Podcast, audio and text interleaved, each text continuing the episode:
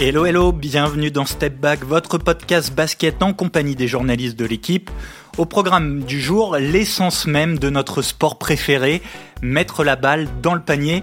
Honneur donc aux scoreurs, aux attaquants. Et ils sont à la fête cette saison en NBA, où les cartons offensifs, les matchs à 50 points et plus se multiplient comme jamais. Alors on va se demander ensemble comment expliquer une telle flambée de points et pour y répondre, eux aussi sont d'attaque. J'accueille Alessandro Pizzus. Salut Sandro. Salut Gaëtan, salut à toutes et à tous. Samy Sadik. Hello Samy. Hello Gaëtan, hello à tous. Et Geoffrey Stains. Bienvenue Geoffrey. Salut Gaëtan, salut tout le monde. Allez, tout le monde est prêt. Début du game. À l'heure où nous enregistrons euh, cette émission, mercredi 1er février, il y a déjà eu 19 matchs à plus de 50 points euh, cette saison en NBA. On se rappelle notamment des 71 points, bien sûr, de, Donovan Mitchell. 19 matchs à plus de 50, c'est déjà autant que la saison dernière, alors qu'on n'est même pas encore au All-Star Break. Alors, il y a plusieurs facteurs qui expliquent cette inflation, évidemment. Mais Samy, quelle est pour toi et la première raison de cette, explosion des cartons NBA je, parlerai évidemment du 3 points. On a, a un jeu aujourd'hui qui est de plus en plus rapide, euh, avec énormément de possession, et aussi, en fait, le 3 points force les défenses à s'adapter à un nouveau style de jeu. Là, dans les équipes NBA qu'on voit aujourd'hui, quasiment tout le monde peut shooter. On n'a on a, on plus vraiment un pivot qui, euh, qui peut, euh, qui, n'est pas une menace passer la raquette. Aujourd'hui, les intérieurs, euh, je prends Dallas par exemple, Luka Doncic est entouré de shooters. On parle de lui parce que c'est le dernier à avoir passé les 50 points, c'était euh, lundi soir contre Détroit. Il est entouré de shooters, c'est forcément un casse-tête pour les défenses.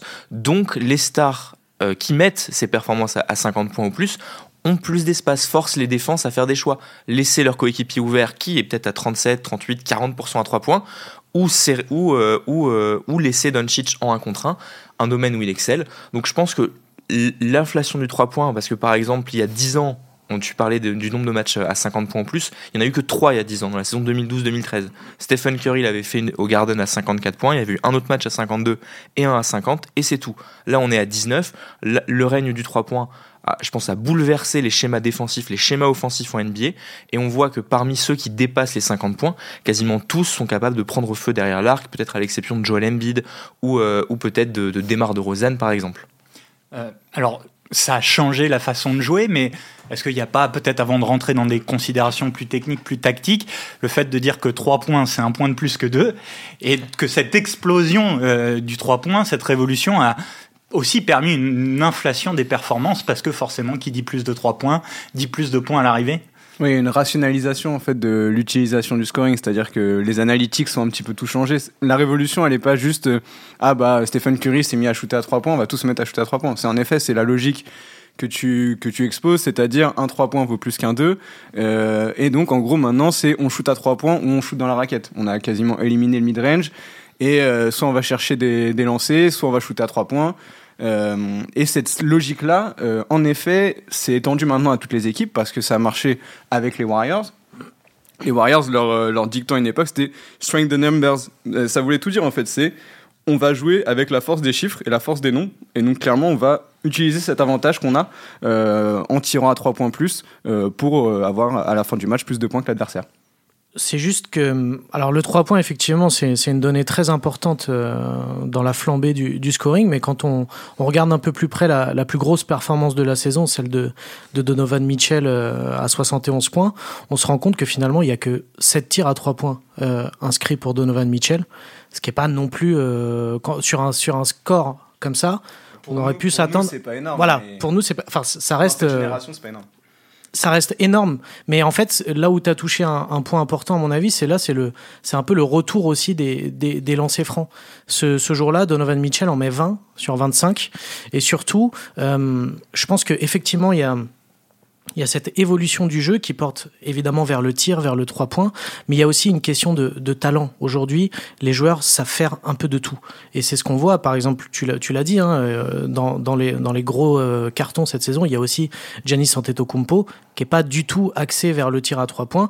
Il y a des joueurs qui, en fait, pilonne les points faibles euh, d'un adversaire en, défense et arrive à, scorer, euh, à scorer de la sorte, tout simplement. Et moi, je suis pas exactement d'accord avec le fait de dire que le, mid-range, le, jeu à, mi-distance, euh, disparaît. Alors, on favorise évidemment le tir à trois points, mais euh, quand on voit des joueurs comme, Kevin Durant ou DeMar DeRozan, le, le, le, tir à mi-distance garde quand même une, euh, une importance capitale dans, dans la faculté qu'ont ces scoreurs à, à, à marquer des points dans la faculté qu'ont certains scoreurs. Parce Certains. que c'est vrai que si tu prends l'ensemble de la NBA, tu as quand même une diminution euh, de ces tirs à mi-distance. Mais ce que disait Geoffrey, c'est ça, c'est en fait tu rationalises le, le mid-range. En fait, seuls ceux qui sont vraiment euh, entre guillemets automatiques, indéfendables dans ce, dans ce domaine-là, prennent encore des mid-range. On a vu De Rosanne à Paris, quand on le voyait, ce qui était assez, assez fou, c'est que il- en fait, il allait vers ses spots et une main sur le visage ou euh, sans défense, il, mettait son, son mid-range. Il y avait une, en fait, il était automatique dès qu'il arrivait dans sa zone, euh, sa zone préférentielle euh, à mi-distance. Donc il y a, en fait, comme tu disais Geoffrey, on, on rationalise, on joue vraiment uniquement sur les points forts. Giannis, Embiid, ça va être un peu ce qu'ils appellent du bully, du bully ball, où ils vont dominer par leur qualité physique, provoquer une pelletée de lancers francs, provoquer aussi des prises à deux pour pas que pour scorer, pour aussi faire des passes. Ils tournent tous les deux à, je crois, 5 passes, 6 passes de moyenne. Mais on, on a vraiment cette rationalisation sur les points forts du scoreur. En fait, les, les analytiques, c'est tout, tout, tout ce qui n'est pas ton point fort absolu pour, pour marquer, on jette et tu fais, tu fais vraiment, tu te concentres sur ce que tu sais faire de mieux. Ce qu'on a vu à l'extrême avec les Rockets euh, de, de James Harden et de Daryl Morey. Quoi. Quand même un, un petit chiffre, aujourd'hui on tente en NBA environ, euh, chaque équipe tente 34 tirs à 3 points euh, euh, par match. C'est euh, deux fois plus qu'au au début des années 2000.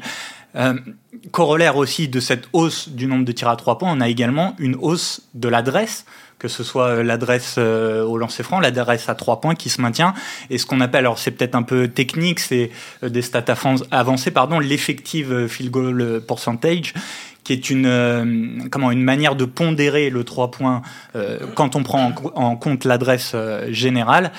Et euh, ce, ce- ce pourcentage de réussite effectif n'a jamais été aussi élevé en NBA. Est-ce que les joueurs deviennent simplement trop adroits? Ouais, il y a ça, il y a ça, et c'est aussi pour ça, ben, on avait fait un explore euh, sur l'équipe sur la, ligne à 4 points. C'est aussi pour ça qu'il y a ce type de réflexion. C'est parce qu'en gros, maintenant, le tir à 3 points euh, est presque devenu une norme et quelque chose entre guillemets pas d'automatique, mais de, de plus facile. Là, j'avais cette saison, par exemple, à 3 points, on est à 36% en NBA. Sur toute la NBA, 36%, c'est c'est un pourcentage très sérieux euh, dans, dans une ligue, euh, dans la ligue euh, il y a 10 ans. Un joueur qui était à 36%, on le considérait comme un, comme un shooter très sérieux. Là, c'est la moyenne des, des 450 joueurs qui sont aujourd'hui sous contrat en NBA. Donc, c'est quelque chose de vraiment à prendre en compte. Et c'est ça va dans une Avec des évolution. tirs parfois compliqués, très lointains. Exactement, avec euh, une, une distance qui s'éloigne de plus en plus, euh, une capacité à prendre ses shoots dans plein de positions différentes. Et aussi, euh, il y avait, j'ai lu un, pardon, un auteur qui s'appelle Mike Prada, euh, qui a euh, fait un livre qui s'appelle Spaced Out, justement sur cette révolution-là. Et il répondait à une question de Richard Jefferson, une, une diatribe de Richard Jefferson sur le fait qu'il y ait 82 matchs. Et en fait, ça rejoint le fait qu'il y ait de plus en plus d'espace sur un terrain, parce qu'il disait, Mike Prada disait, mais en fait, jouer 82 matchs aujourd'hui, ça veut dire couvrir deux fois plus de terrain que dans les années 90 ou dans les années 2000. Parce qu'aujourd'hui, on, doit défendre un terrain qui finalement a la même taille, mais beaucoup plus grand. Et beaucoup plus grand parce que les joueurs sont beaucoup plus espacés, il y a beaucoup plus de, d'espace à défendre. Et donc, du coup, ça rentre dans cette, dans cette logique-là et qui rend beaucoup plus compliqué aussi pour les défenses le fait d'être partout sur, tous les cinq joueurs qui, qui attaquent. C'est ce que disait Samy en ouverture. Alors, on a d'une part le nombre de trois points qui explose, mais on a aussi cette, ce fait que les attaques sont de plus en plus larges, donc les défenses de plus en plus écartées.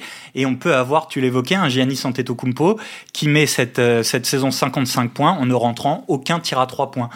Pourquoi? Parce que ça devient insoluble à défendre quand il faut euh, défendre à la fois à l'extérieur, à la fois des joueurs euh, dominants à l'intérieur? En fait, tu défends plus vraiment, tu choisis en fait. Là, euh, je, lisais ce que disait JB Bickerstaff, le, coach de Donovan Mitchell. Il expliquait en fait que en défense, je cite, on fixe ce avec, quoi on est prêt à vivre en fait. Il fixe dans le game plan. Ok, si mettons euh, Brook Lopez prend un tir à mi-distance, c'est qu'on a bien défendu. Il rentre, il rentre pas. On a créé un tir qui est pas facile et qui n'est pas un tir euh, efficace en termes d'analytics. Et en fait, pour, là, euh, face à Milwaukee, par exemple, on est dans une équation qui est soit on laisse Giannis Antetokounmpo en un contre un face à notre intérieur, sachant qu'il est plus grand, plus fort, plus, euh, plus technique, qu'il qu'il a cette capacité à créer le coup de sifflet quand ça va pas. Soit on, double, mais dans ce cas-là, tous ces, tous ces shooters à- sur la ligne à 3 points, comme tu dis, le terrain, la défense, c'est- très, très difficile de défendre tout le terrain maintenant. Bah, tous ces shooters-là vont se régaler. Donc, en fait, finalement, on choisit un petit peu ce qu'on accorde à l'attaque, plus qu'on essaie de, de, de, shut down, de, de, d'éteindre totalement l'attaque adverse. On, choisit ce avec quoi on est prêt à vivre. Puis on n'est pas toujours en mesure de défendre sur, sur un freak physique, sur un phénomène physique. Défendre sur Giannis Antetokounmpo, on l'a vu que c'était très compliqué pour probablement 80% des équipes de la ligue. Donc à un moment, ça peut arriver aussi, tu l'as dit Samy, euh, Janis libère beaucoup d'espace pour ses shooters, mais si ces shooters ne sont pas dans un très bon soir et n'affichent pas un pourcentage à 35% à 3 points, eh ben, on va dire à Janis de pilonner la raquette d'une équipe qui va, à force de rentrer des tirs à 2 points euh, à, la volée, bah, le chiffre augmente très vite et vous vous retrouvez avec un Janis qui, très rapidement, à la fin du troisième quart, va être à 40 points.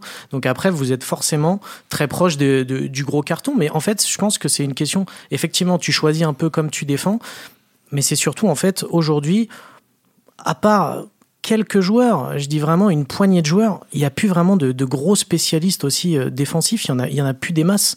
Et je, je pense à ça parce que tout à l'heure, j'essayais de chercher vraiment un joueur spécialiste des lignes arrières en défense, ben, j'ai pas trouvé instinctivement. Je me suis dit peut-être que Michael Bridges, l'arrière de, de, Phoenix, est un joueur qui est plutôt orienté vers la défense. Et encore, c'est un bon défenseur, mais c'est pas un excellent défenseur. Aujourd'hui, un joueur comme comme Bruce Bowen, on n'en voit pas en, NBA sur les lignes arrière. En tout cas, moi, j'ai pas le souvenir là, comme ça, maintenant là, de trouver un joueur sur la ligne arrière qui est aussi fort euh, défensivement. Je pense pas que ce soit une question de qualité de, de joueur. Je pense que Bruce Bowen, il aurait beaucoup de mal à exister dans la NBA d'aujourd'hui. Il serait peut-être un peu trop lent. En fait, il est il est petit, enfin petit, relativement petit, mais il était très trapu, etc je pense que c'est un joueur qui aurait du mal à exister euh, défensivement dans la ligue d'aujourd'hui. Est-ce que la question de la, fin euh, d'un profil purement défensif, c'est pas aussi parce qu'aujourd'hui, on peut plus euh, être seulement un défenseur en NBA à la, je sais pas, à la Tony Allen ou à, la Bruce Bowen? Il faut aussi être capable d'attaquer, de mettre beaucoup de tirs, de, de, de s'intégrer dans différents schémas offensifs. Est-ce que c'est pas aussi ça qui explique la disparition de certains profils seulement défensifs? Ah mais c'est moi je pense que c'est tout à fait ça. Aujourd'hui on peut on, peut pas enfin aujourd'hui un Allen pour je pense qu'il il aurait beaucoup de mal à faire une carrière en, NBA malgré toutes les qualités qu'on qu'on lui a trouvées il y a encore 6 7 8 ans. Mais aujourd'hui, c'est sûr que euh, tous les GM euh, qui sont interrogés euh, pour évoquer cette flambée du scoring vous disent bah très simplement bah je préfère avoir un joueur qui défend un peu moins bien mais qui est beaucoup plus fiable à trois points, enfin qui sait faire quelque chose offensivement. Et aujourd'hui comme on l'a dit avec l'importance du tir à trois points, un joueur doit être absolument fiable, en tout cas quand c'est du poste 1, 2, 3, c'est-à-dire meneur, arrière, ailier, doit être à peu près fiable, doit être à peu près capable de rentrer un tir quand il est ouvert à trois points. Bah, le, mot qui illustre bien ce que tu dis, c'est on cherche des profils 3D, en fait, des mecs qui vont mettre des, trois pointes, sont capables de défendre à côté. On cherche plus juste ni l'un ni l'autre. Je trouve qu'en fait, effectivement, dans, dans l'absolu, dans l'imaginaire, euh, on va dire, euh, commun de la NBA, c'est effectivement ce qu'on recherche des 3D. Mais pour moi, en fait, il y a plus de free que de D. Ah C'est-à-dire qu'il y, a énormément de bons, de bons shooters. Ça, c'est vrai. Dans toutes les équipes, on en voit partout. On voit aussi des, joueurs qui sont pas forcément euh, extraordinaires offensivement. Et eh ben, sur un soir, faire un gros carton à 27-28 points en rentrant 6 ou 7 tirs à 3 points. Mais aujourd'hui, ces joueurs sont pas forcément de très bons défenseurs. Et je pense que ça joue aussi beaucoup euh, dans la faculté euh, qu'ont certains joueurs à, mettre des cartons. J'ai regardé l'intégralité du match de Donovan Mitchell euh, avec Cleveland quand, quand il rentre 71. Je peux vous dire qu'en en face, ça défendait quand même pas le plomb. Donc toi, alors là on y est hein, sur le, le, fond de la question, hein, on tourne un peu autour, mais à chaque fois que sur l'équipe on fait une brève sur pour annoncer tel carton, souvent le premier commentaire c'est oui mais ça défend plus en NBA. Et là c'est ce qu'on touche un peu du doigt avec ce que tu dis Sandro. Tu penses quand même qu'il y a moins de talent défensif, c'est pas seulement euh, que l'attaque est devenue tellement forte qu'on a moins de solutions. Toi il y a aussi une baisse de l'investissement défensif peut-être? Je, pense, ouais, je pense que l'attaque effectivement a progressé, a vraiment progressé de manière incroyable euh, ces dernières années en NBA, et je pense que la défense a régressé aussi de manière incroyable euh, ces dernières années en NBA. Je ne vais pas répéter ce que j'ai dit il y a, 3-4 minutes, mais je vais laisser mes, mes chers collègues compléter s'ils en ont envie. Mais c'est juste qu'en fait, j'ai l'impression qu'on choisit un peu euh, ces combats en NBA aujourd'hui, et on se dit au final, un peu comme au foot, bah, il suffit qu'on mette un panier de plus que les autres et ça ira. Si vous gagnez 145, 143, bah ok, très bien, c'est pas grave, on a encaissé 143 points, mais bon, on en a mis un de plus, donc ça nous va très bien. J'ai l'impression qu'on, voilà, on a, on a donné carte blanche à l'attaque. Et la défense, eh bah, c'est un plan B et c'est surtout, c'est un. Je pense qu'on on évite de perdre de l'énergie en saison régulière avec ça et qu'on préfère se concentrer en playoff, garder plus d'énergie pour, pour défendre. Parce qu'on on voit effectivement qu'en playoff, bah, des scores 145, euh, 142, euh, on n'en voit quand même pas euh, dans toutes les séries de playoffs. Oui, pareil, les matchs à, moins à plus de 50 points, pardon, il y en a très peu en, en playoffs. Il y en a beaucoup moins, ouais. Mais pour moi, il y a deux facteurs. Comme disait Samy, on parle de beaucoup de plans de jeu défensifs. Je pense qu'il y a pas mal de, de franchises aujourd'hui qui choisissent aussi de se dire la star adverse va mettre ses points, quitte à ce qu'elle mette 50-60. Et par contre, vu que le niveau de talent autour a c'est rehaussé en, en, moyenne et qu'on sait que tout le monde est capable finalement de mettre 20 points quasiment, et eh ben on va mieux défendre sur les autres, quitte à ce que la star mette 60 points. On l'a vu par exemple Damien Lillard, il a beaucoup de matchs au-dessus de 50 points qui sont dans des défaites. On l'a vu encore euh, cette, la semaine dernière, c'était contre Cleveland. Ils ont perdu, Portland a perdu, il a mis ses 60 points. Et derrière, bah, Cleveland repart avec la victoire et, et, a réussi son coup, entre guillemets. Je pense que ça, c'est un vrai facteur. Les défenses sont prêtes à faire ce choix-là. Et il y a un deuxième facteur, c'est que la NBA a, tout fait, on va dire, a tout mis en place pour que l'attaque prenne le pas sur la défense, à la fois sur les règles où on est un peu plus permissif, euh, sur les marchés, sur les portées de balles. Euh, il y a une excellente vidéo de Thinking Basketball qui date du début de saison, où il montre vraiment comment les, certains coups de sifflet étaient donnés dans les années 70, 80, 90 et comment ils sont donnés maintenant, ça n'a rien à voir. Notamment sur ces petits aspects du jeu où on n'a pas changé vraiment les règles, on a juste changé leur interprétation. Et on a aussi, euh, maintenant, on accorde des fautes défensives qui seraient à une époque des fautes offensives, où on va chercher le contact, où on fait euh, des rip-through pour, euh, pour aller dans les bras de l'adversaire. Enfin, tous ces petits trucs-là qui ont permis aussi aux attaquants de vraiment prendre le pas sur les défenses et ça c'est la NBA qui l'a cherché, qui l'a voulu. Et puis on sanctuarise aussi ce qu'ils appellent le cylindre, l'espace autour quand, quand, le joueur quitte ses appuis pour tirer, on sanctuarise sa zone de réception, c'est-à-dire que s'il si, si n'a ne serait-ce qu'un contact au genou, au bras, à la hanche, même léger, juste qui vient de, du fait que la personne a cherché à contester le tir, le coup de sifflet va être automatique. Parce qu'on a, on a tous en tête l'image de Pachulia qui intentionnellement ou pas... Ou Bruce Bowen, hein, dont on Bruce parlait, Bowen qui, était, qui, était, un spécialiste, qui était un spécialiste cylindre qui voilà c'est des, des, entorses des blessures assez faciles mais c'était plus permissif il y a, il y a 10-15 ans. Là c'est vraiment un coup de sifflet qui tombe automatiquement. Et cette théorie, elle est un peu validée, hein, tu sais, sur ce que tu disais, Geoffrey, sur le fait de laisser euh, la grosse star marquer des points, parce que Ivica Zubac, euh, le pivot des, Clippers, disait il y a encore, il y a encore trois semaines que euh, il y a des soirs où il y a le joueur star, ou en tout cas un joueur, toutes les planètes sont alignées, va quasiment rien rater, et euh, Zubac dit en gros, bah lui, on va lui laisser, on va le laisser marquer ses points et on va plus se concentrer sur ses sur ses coéquipiers pour essayer de les bloquer parce qu'à un moment, il va pas forcément rentrer les les 120 points euh, de son équipe, quoi. Donc à un moment, euh, on, on choisit un petit peu sa manière de défendre si je peux, je vais essayer de me faire un peu l'avocat des, des, défenses. Est-ce qu'il n'y a pas aussi cette problématique euh, il y a non seulement une superstar à défendre parce qu'elle est capable de mettre 50-60 points, mais Geoffrey le disait, le niveau général, technique, la qualité euh, euh, d'adresse de l'ensemble des coéquipiers de cette superstar a augmenté ces 20 dernières années. On a, de, plus en plus d'équipes construites autour de plusieurs All-Stars avec des role-players de, talent. Est-ce que le niveau euh, offensif, technique et l'adresse générale n'est pas tout simplement trop pour que les défenses puissent tout défendre? Oui, oui, il y a de ça aussi, forcément. On a, on a dit, hein, les, les, les, coéquipiers des, des, superstars sont tous des attaquants capables. Aujourd'hui, il n'y a plus de boulets en attaque. Tu parlais d'un Bruce Bowen ou, ou, Anthony Allen. Il y a André Robertson, par exemple, au Thunder, qui a, qui a longtemps été un, une pièce importante pour eux parce qu'ils défendaient, ils pouvaient alors limiter James Harden euh, essayer de lui rendre le match le plus compliqué possible, mais même à un moment, bah, ce qu'il apportait en défense et, faisait n'était pas assez pour compenser ce qui faisait perdre en attaque. Donc effectivement, les, défenses ont, trop ont trop de joueurs à défendre. Elles sont pas aidées aussi par des, comment dire des, des coups de sifflet qui aujourd'hui ne, ne, viennent pas forcément. Tu disais qu'ils ne sont pas forcément sifflés comme faute offensive. Une des grandes critiques qu'on a fait au jeu de Golden State, forcément, c'est les écrans illégaux, c'est-à-dire ces écrans pour libérer les shooters qui sont parfois mobiles, parfois euh, à la limite d'être sifflés, qui ne le sont que très rarement, hein, de la part de Draymond Green, de Kevin Looney, pour, pour donner de l'espace à Stephen Curry, à Clay Thompson. C'est pas sifflé et ça complique également la tâche des, dé des, défenses, puisque là on est, on est avant le tir, avant, on est dans, en fait dans le système de jeu et, et la défense est déjà battue sur quelque chose qui pourrait être sifflé. Donc ça, ça- tout- tous ces éléments-là, je trouve, compliquent la tâche des défenses. Le fait qu'il y ait voilà, 5, joueurs capables de marquer, des coups de sifflet qu'on leur donne plus forcément, et puis bah, parfois on voit des isolations où bah, il y, a, y portée de balle, il y a presque marché au départ.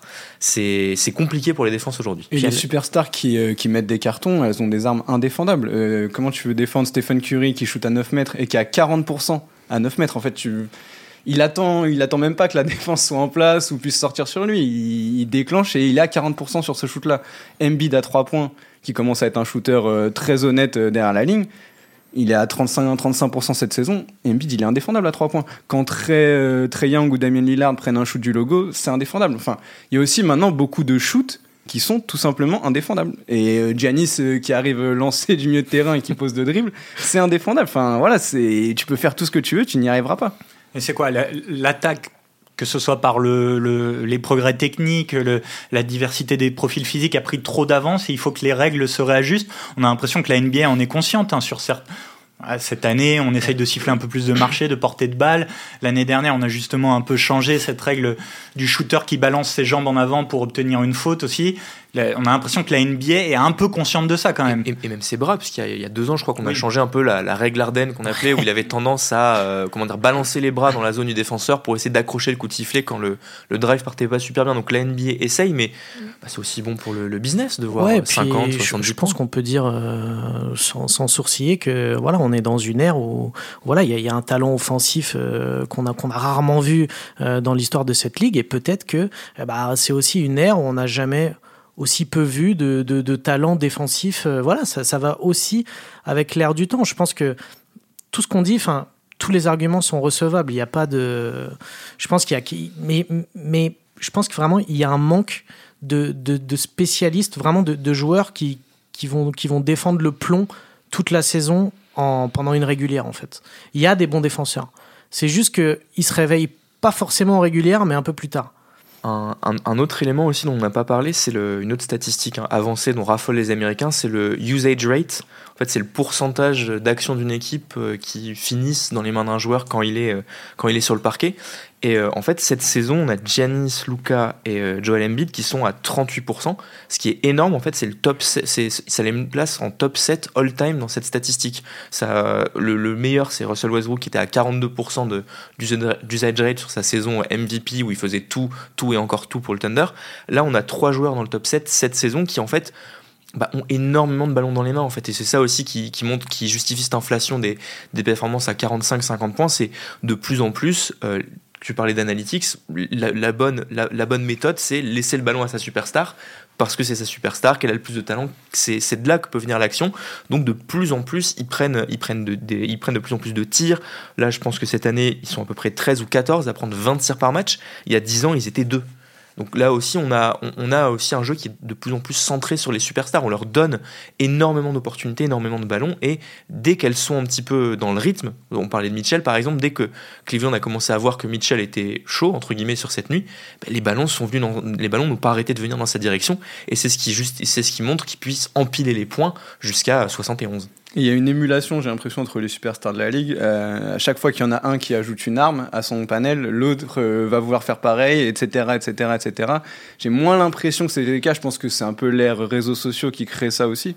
Moins l'impression que c'était le cas dans les années 80-90 où on, on cherchait moins à se copier les uns les autres. On partait un peu avec notre skill set de départ et puis on, le peaufinait, mais on cherchait pas forcément à ajouter des armes en plus. Dire euh, Michael Jordan, il n'a pas forcément changé son jeu au fil de sa carrière. Il l'a, il l'a amélioré, mais avec toujours son, son potentiel de départ. Alors qu'aujourd'hui, en fait, on sent que toutes les petites armes offensives qui se développent au fil des années, bah, chaque joueur veut l'acquérir, et du coup, ça les rend de plus en plus indéfendables. Est-ce qu'il faut se réjouir de voir autant de performances, de voir... euh, Il y en a un qui, on les connaît, les tenants du c'était mieux avant, euh, ça défend plus aujourd'hui. Mais est-ce que euh, voir autant de, de grosses performances, voir les 71 points de Donovan Mitchell, est-ce que vous, ça vous enthousiasme? Oui et non. Oui, parce que forcément, ça fait des histoires à raconter, et nous, en tant que journalistes, euh, c'est toujours euh, plus agréable d'avoir ce type de, de, de match et d'images à, décrypter euh, le, matin quand on se réveille ou, en direct euh, si, on, si on a la chance de pouvoir veiller la nuit. Euh, et puis non, parce que bah, ça devient justement banal, et tout ce qui est, tout ce qui est banalisé n'est n'est plus de l'ordre de l'exceptionnel. En fait, faut faut arrêter de comparer aussi les époques. On voit beaucoup de stats tourner sur ouais, c'est la première fois dans l'histoire que, dans la première fois de l'histoire que. En fait, faut arrêter de comparer les airs parce que ça n'a plus de sens aujourd'hui. J'ai vraiment ce sentiment-là euh, de se dire que Luka Doncic a fait euh, tel exploit qui est meilleur que Michael Jordan ou meilleur que Karim Abdul-Jabbar ou je ne sais qui. En fait, c'est ce qui se passe en ce moment. Très bien. Par contre, arrêtons de, de comparer avec ce qui se passait dans les années 80-90 parce que c'est incomparable. Moi, quelque part, ça me, ça. En fait, tant que tu l'as dit, tant qu'en playoff ça défend, tant qu'on a des playoffs où bah, c'est pas aussi facile de mettre 50 points, c'est pas aussi facile de mettre 40 points. Tant qu'on a des playoffs, on voit plus de jeux défensifs, plus de systèmes d'ajustement.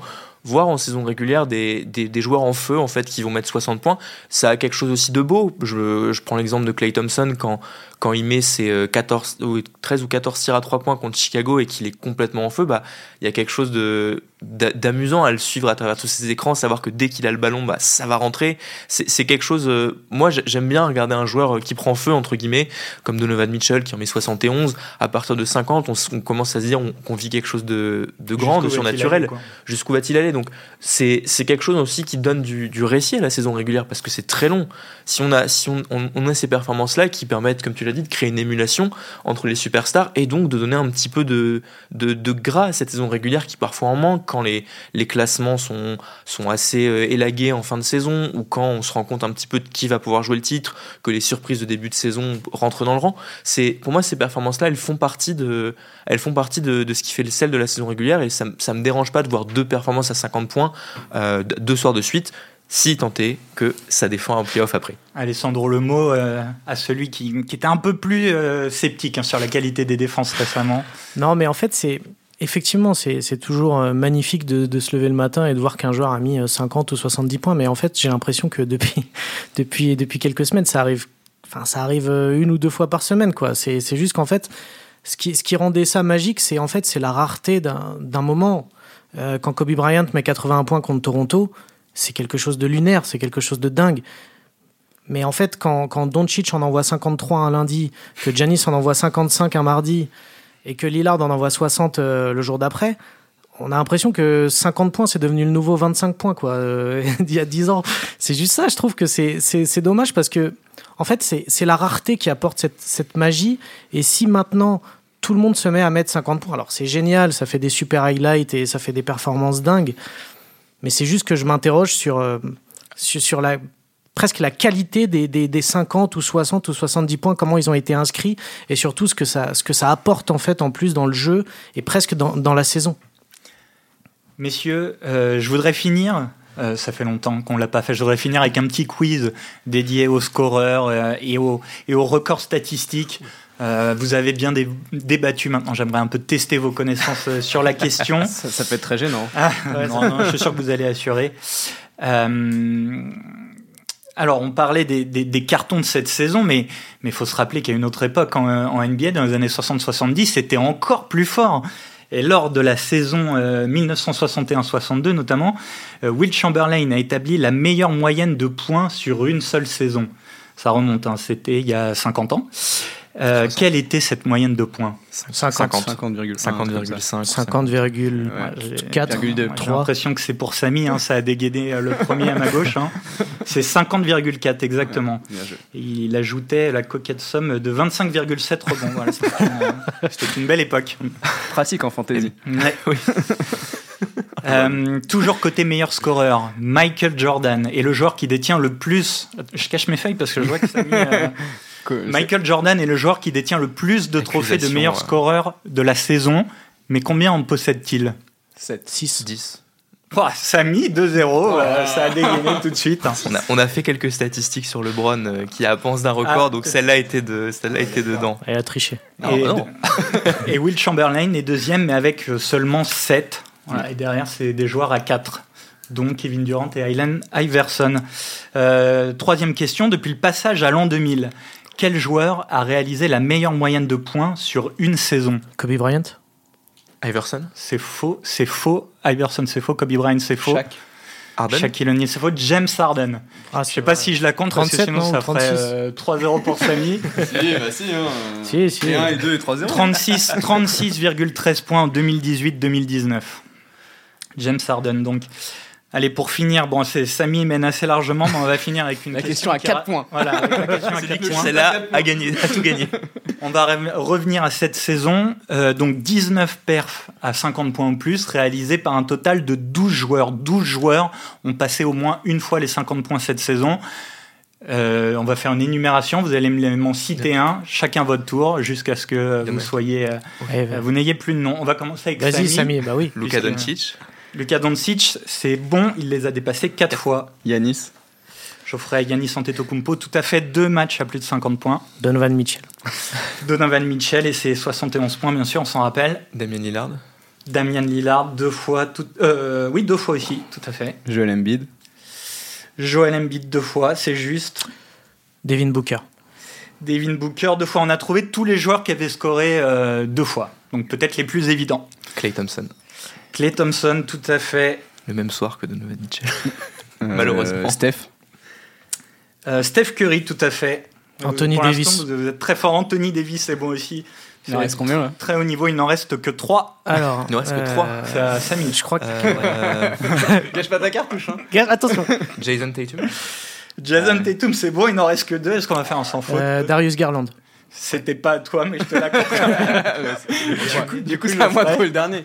Moi, je sais, moi. Euh, ja. Non, Déjà, c'est faux. Attends, Edwards. Attends. Est-ce Anthony que Edwards. Anthony Edwards, Non. c'est faux? Siakam.